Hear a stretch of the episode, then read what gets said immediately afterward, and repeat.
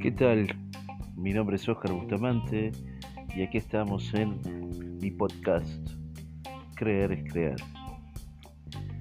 Quisiera invitar a todos a algo sencillamente hermoso que es compartir la vida, compartir información, compartir todo eso que nos ayude a crecer como personas, como seres humanos y aprender uno del otro a través de la vida misma y de conocer distintas cosas que nos puede ayudar, distintas herramientas como terapias holísticas, como la meditación, como distintas técnicas que nos pueden desarrollar, ayudar a desarrollar eh, y potenciar en definitiva nuestra vida, poder ayudar a los demás, poder aprender constantemente es eso, constantemente aprender. Y bueno, el podcast de hoy vamos a hablar sobre la resiliencia. ¿Qué es esa palabrita, esa, esa cosa, ¿no? Que, que nos carcome el oído, resiliencia, que es tiene que ver con residencia, no, no tiene que ver con residencia. Resiliencia, ¿qué es ser resiliente? ¿Qué me hace ser resiliente? Esa es la pregunta.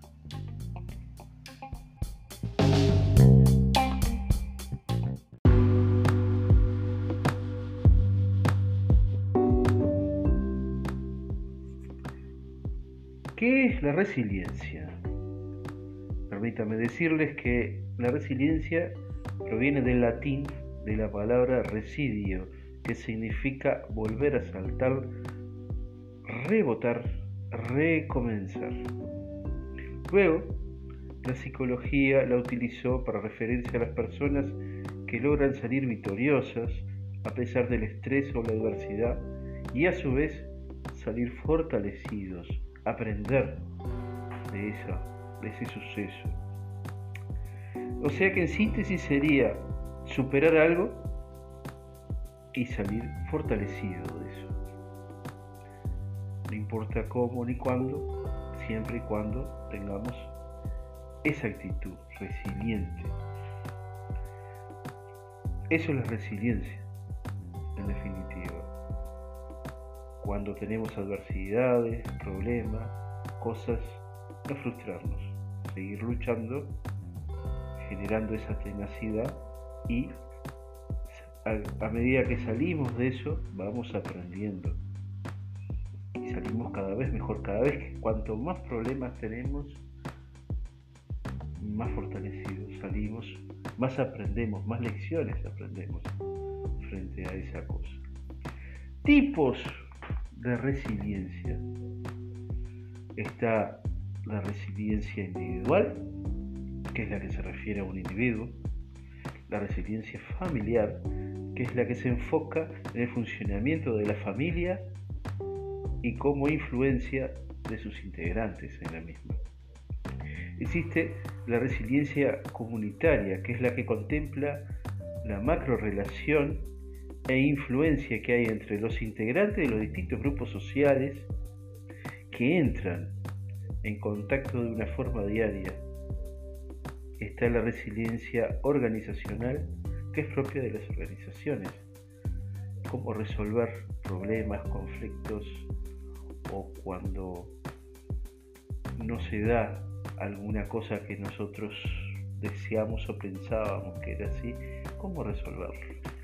Bueno, según la neurociencia, las personas resilientes tienen un mayor equilibrio emocional para abordar situaciones de estrés, soportar mejor la presión, o sea que se manejan mejor ante los acontecimientos, salen mejor paradas frente a ellos, o sea que se saben adaptar, que saben que salen mejor, que aprenden de los sucesos.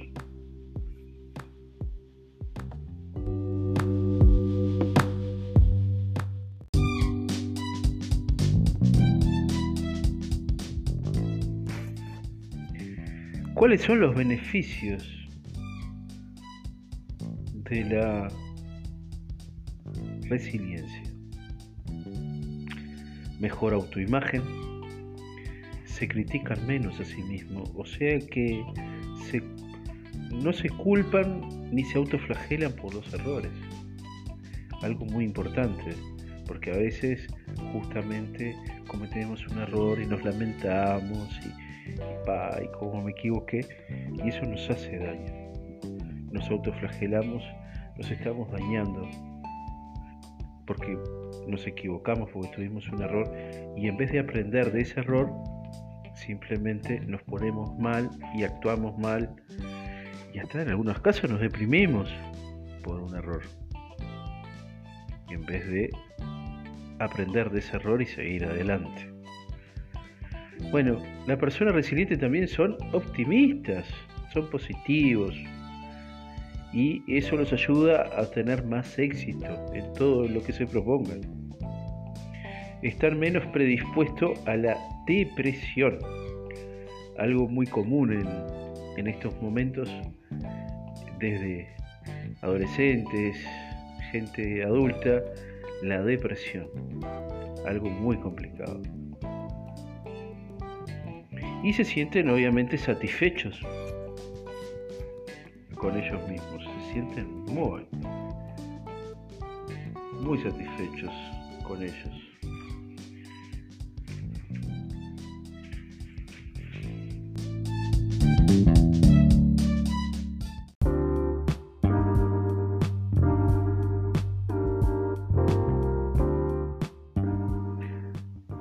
Por ejemplo, ¿en qué situaciones debemos ser resilientes? En pérdida, ya sea de un ser querido, trabajo, una ruptura amorosa, problema familiar, un problema financiero, desempleo, enfermedades, problemas de salud, etc.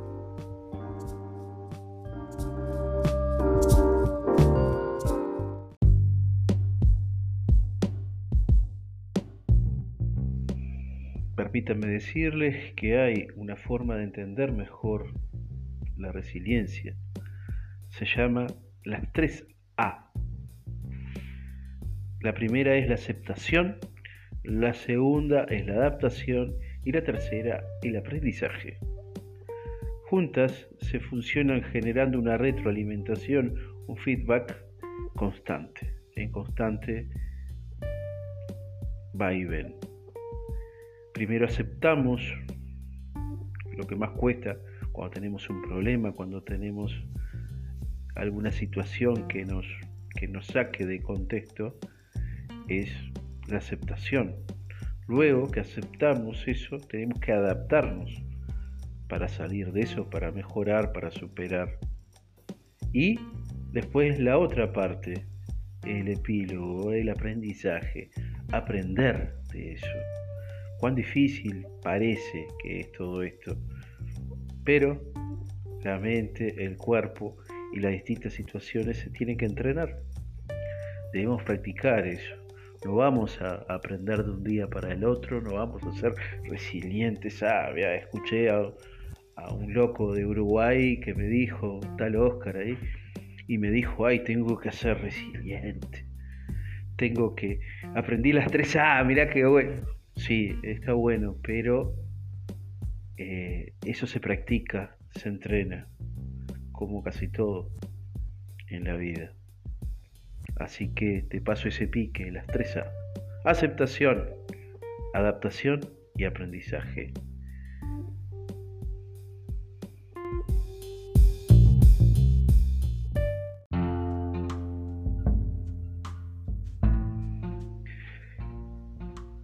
¿Qué tipo de características tienen las personas resilientes? ¿Cómo son esas personas? Primero, saben adaptarse al cambio.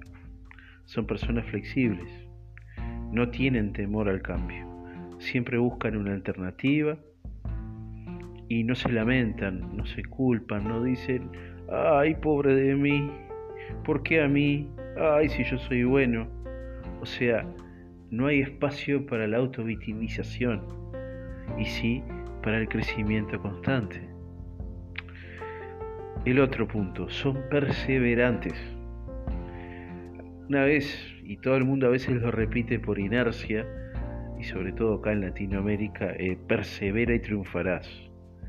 Es una gran frase, porque la mayoría de la gente le sobra inteligencia en el mundo, pero le falta perseverancia.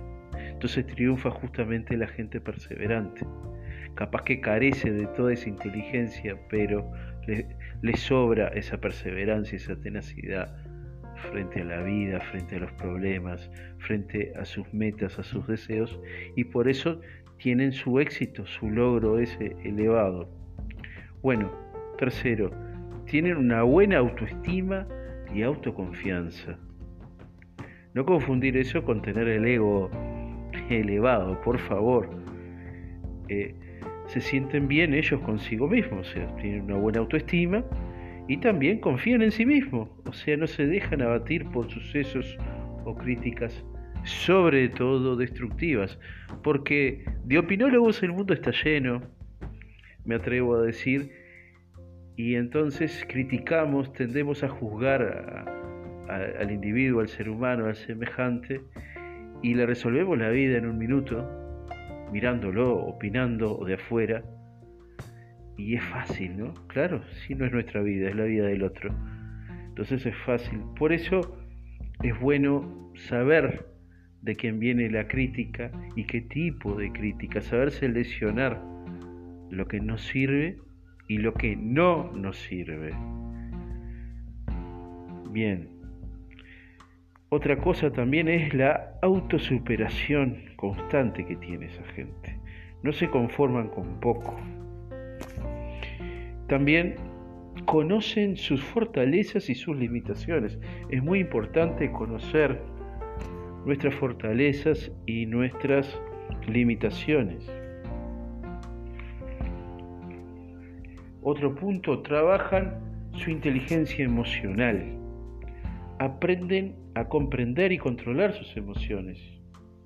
Si yo no puedo controlar mis emociones y soy inestablemente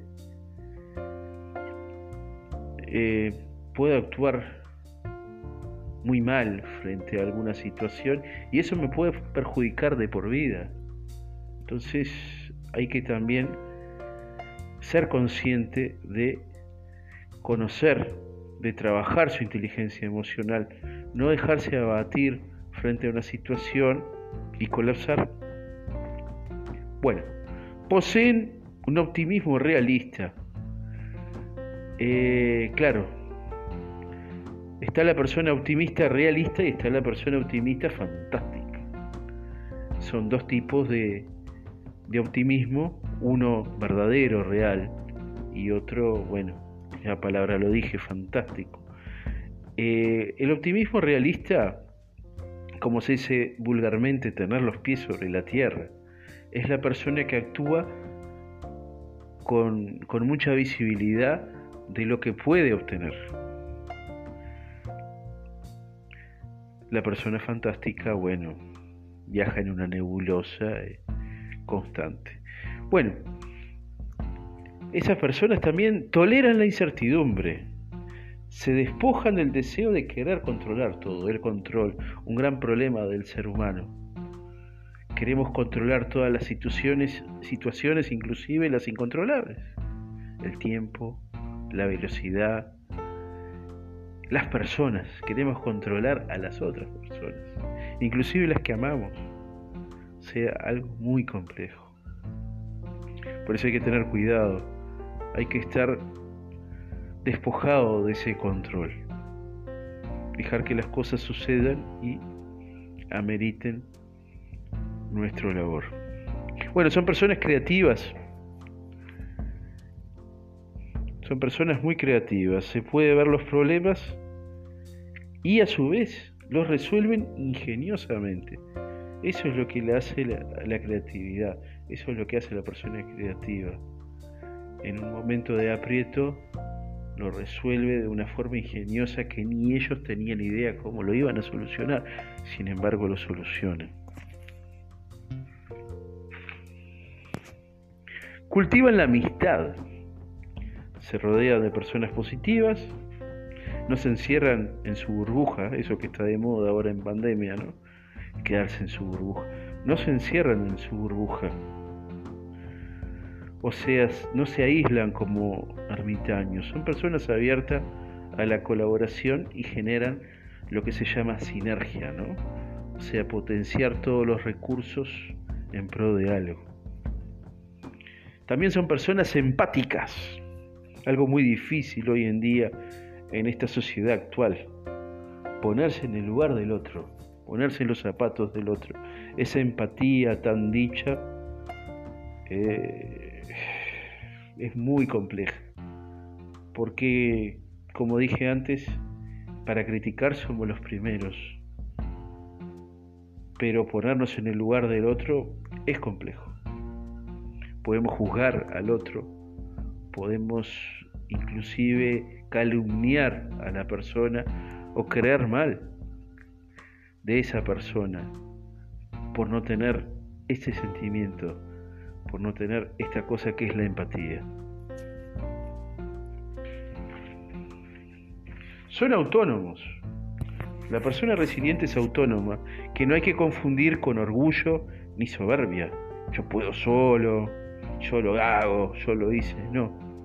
Se puede aceptar la ayuda. Eso no implica no aceptar la ayuda de alguien. Pero uno debe ser capaz de realizar las cosas por, por uno mismo. Y esa capacidad nos permite tener un control de, nuestras emociones, de nuestras acciones y de nuestras decisiones. A través de eso vamos aprendiendo, vamos mejorando.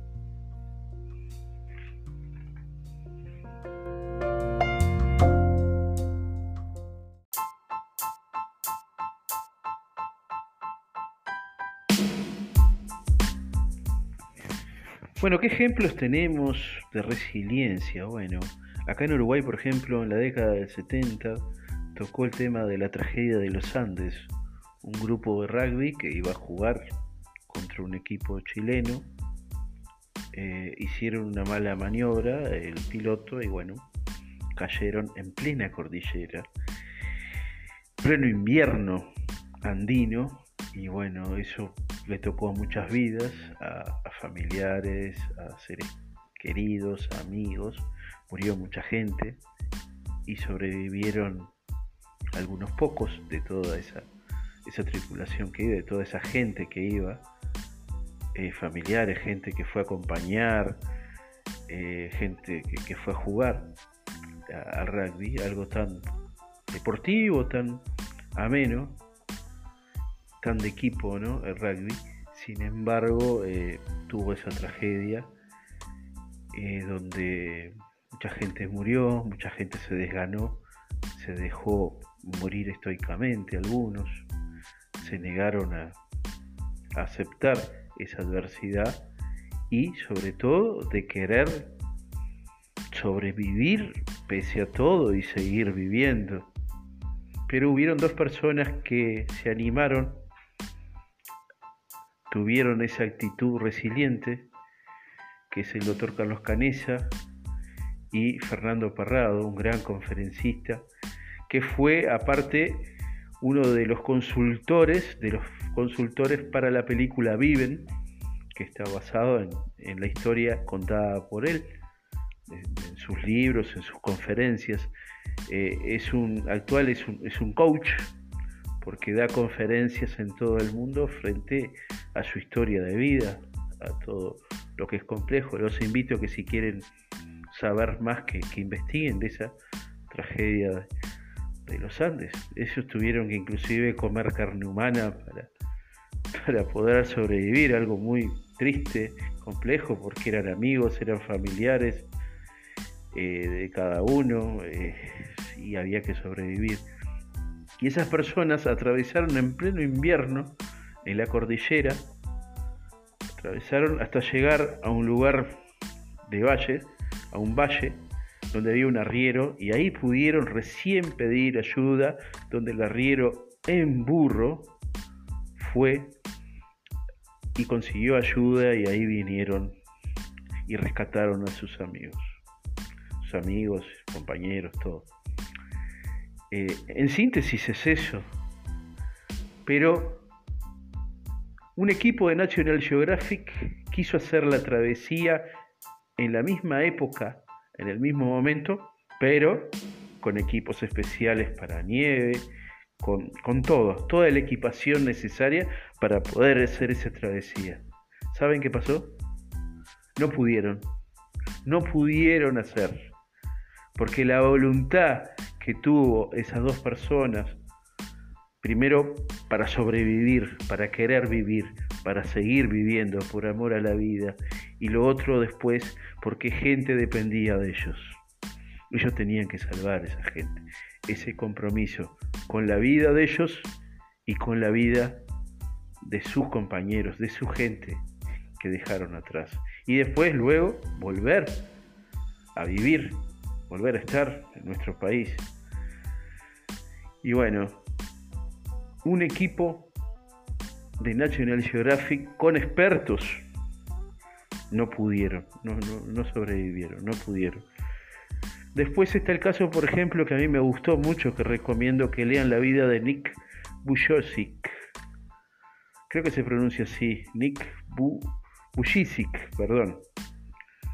Eh, Nick Bujicic eh, fue un, muchacho, un joven que nació con, con una discapacidad, que en este momento no recuerdo qué era. Es un nombrecito chiquitito, diminuto, de algunos centímetros, que nació con un problema congénito donde no tiene las extremidades, las cuatro extremidades no las tiene, está como una cosa sola. Eh, y él se apoya con una especie de muñón ahí, un pie, sube a las mesas y da unas conferencias espectaculares. Eh, cuando era niño, obviamente, fue tratado como un fenómeno, como un montón de cosas, y en algunos momentos pensó, siendo ya niño, a los 6, 7, 8 años, pensó en cometer suicidio. Y la familia era creyente y lo fueron animando hasta que él se hizo creyente y se dio cuenta que tenía el don de la palabra y bueno, actualmente es un gran conferencista, es casado, tiene hijos, hace surf, eh, algo increíble para una persona que debe medir 40 centímetros, con suerte. Eh, es la verdad que es, notorio. Y tenemos también los genios de, los genios de la historia. Eh, a la gente que le gusta, por ejemplo, las finanzas, tenemos a Tramontina, a Rockefeller, a, Thomas Alva Edison, a un montón de gente, grandes avatares de nuestra historia que hicieron historia y que fueron resilientes, que no se dejaron abatir por las críticas negativas, por las adversidades, por las distintas cosas y nunca abandonaron su sueño ni su meta. Siempre siguieron adelante, pese a todo. Hay un, como es un gran presentador brasileño, por ejemplo, Silvio Santos. Eh, también la historia es, es muy atractiva para los que le gustan las finanzas. Y bueno, les dejo eso. Les mando un abrazo, espero que les hayan gustado el podcast creer es crear. Y bueno, en otra oportunidad, en el segundo podcast, vamos a hablar sobre inteligencia emocional. ¿Qué es la inteligencia emocional? Yo lo nombré acá, ¿no? En, esta, en una de las, de las partes. Así que tenganla presente. Si quieren investigar, investiguen más primero sobre la resiliencia para poder aplicarla y después más adelante o juntos la inteligencia emocional, tratar de entender lo que es la inteligencia emocional y en qué nos ayuda como personas, como seres humanos y cómo nos ayuda a resolver determinadas cosas. Así que les mando un abrazo grande desde Uruguay y todos aquellos que le gusten y, quieran comunicarse, ya van a poder comunicarse en, Instagram, en Facebook y y bueno, por acá también. Les mando un abrazo grande, un saludo grande de Oscar Bustamante desde Uruguay.